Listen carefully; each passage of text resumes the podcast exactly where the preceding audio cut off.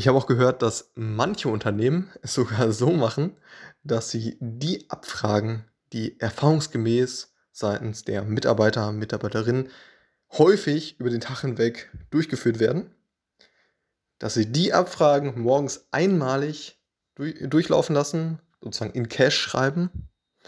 Und jedes Mal, wenn jetzt einer, einer der Mitarbeiter, Mitarbeiterinnen eine solche Abfrage durchführt, dass sie dann lediglich die Ergebnisse aus dem Cache geladen werden und ja, das je nach Pricing-Modell sogar gar, kein, gar keine Mehrkosten mehr verursacht. Das ist extrem spannend, wie ich finde. Hallo und herzlich willkommen hier zum neuen Podcast. Ein sehr zentrales Thema, aber auch gleichzeitig ein sehr unattraktives Thema ist das Thema auf die Kosten zu schauen, wenn man beispielsweise SQL-Abfragen an das Data Warehouse stellt. Und das ganze Thema ist ziemlich individuell. Das fängt, fängt schon damit an, ja, dass man schaut, okay, wo stehen denn die Server, die letztendlich, ja, auf denen das, das Data Warehouse läuft? Stehen die in deinem eigenen Unternehmen, also on-prem, oder ja, verwendest du für, für dein Data Warehouse äh, ja, Server, die von anderen Unternehmen betrieben werden, die sich ausschließlich darauf fokussieren, ja, diese Infrastruktur bereitzustellen, wie ja, AWS, Azure oder GCP etc. Und ja, dann kommt es natürlich doch noch darauf an, was man letztendlich für ein DBMS, also Datenbankmanagementsystem, also diese Software, die letztendlich diese, ja, das Data Warehouse, diese Datenspeicher letztendlich betreibt, was man dort auswählt und so weiter. Und das ganze Thema ist auf jeden Fall ziemlich individuell. Nichtsdestotrotz sollte man da auf jeden Fall ein Auge drauf haben. Und ja, vermutlich gibt es in einigen Unternehmen schon so eine ja, dedizierte Person, die sich ja, einige Stunden in der Woche letztendlich damit beschäftigt, wie man oder ja, wie man letztendlich als Unternehmen Kosten spart in der Hinsicht und letztendlich die, ja, die Mitarbeiter schult und so weiter und das Ganze vielleicht ja, von der Struktur her noch noch besser aufzieht, um, letztendlich ja möglichst effiziente Abfragen an diesen Datenspeicher zu stellen. So und also grundsätzlich ist, ist, das natürlich schon mal ein Thema, dass man, dass man sich anschaut, okay, welche Software, wo stehen die Server und so weiter, aber auch die, die Abfrage selber. Ne? Also dass man schaut, dass man möglichst, ja, möglichst das Ganze sehr eingrenzt in der Hinsicht, dass man eben schaut, dass man, ja, wenn man jetzt ein einfach einen Select-Befehl nehmen, dass man hinterm Select direkt mal ja, einige Spalten oder nur wenige Spalten aus, auswählt, die man, die man letztendlich nur benötigt.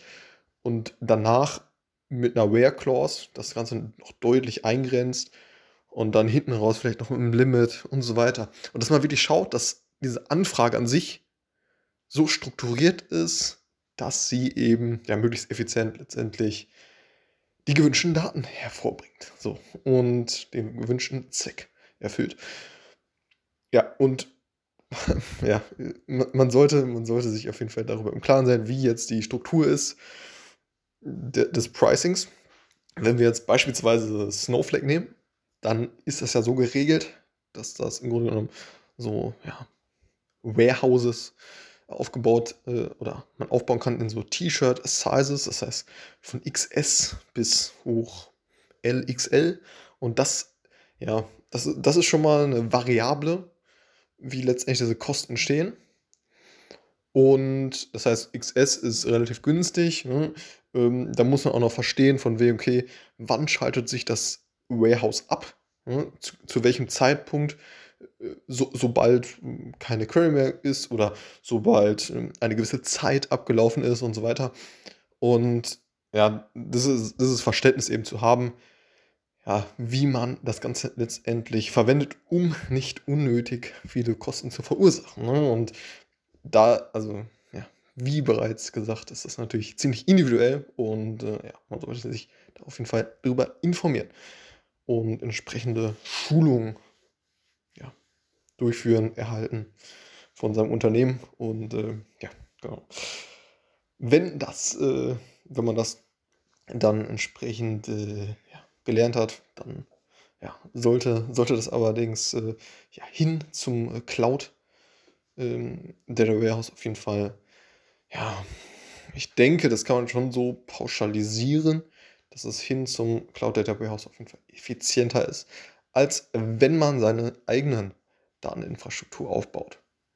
Kommt natürlich Minimum aufs Unternehmen an und äh, genau.